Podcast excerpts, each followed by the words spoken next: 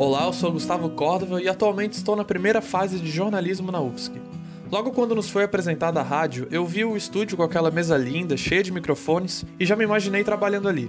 Eu e alguns colegas até chegamos a produzir um programa imaginário, com comentários, como diria a professora Valci, 100% radiofônicos. Porém veio a pandemia e mesmo com só uma aula no currículo, encaramos esse desafio como pudemos. Notebook e celular foram meus aliados nessa cobertura que foi feita inteiramente dentro de casa.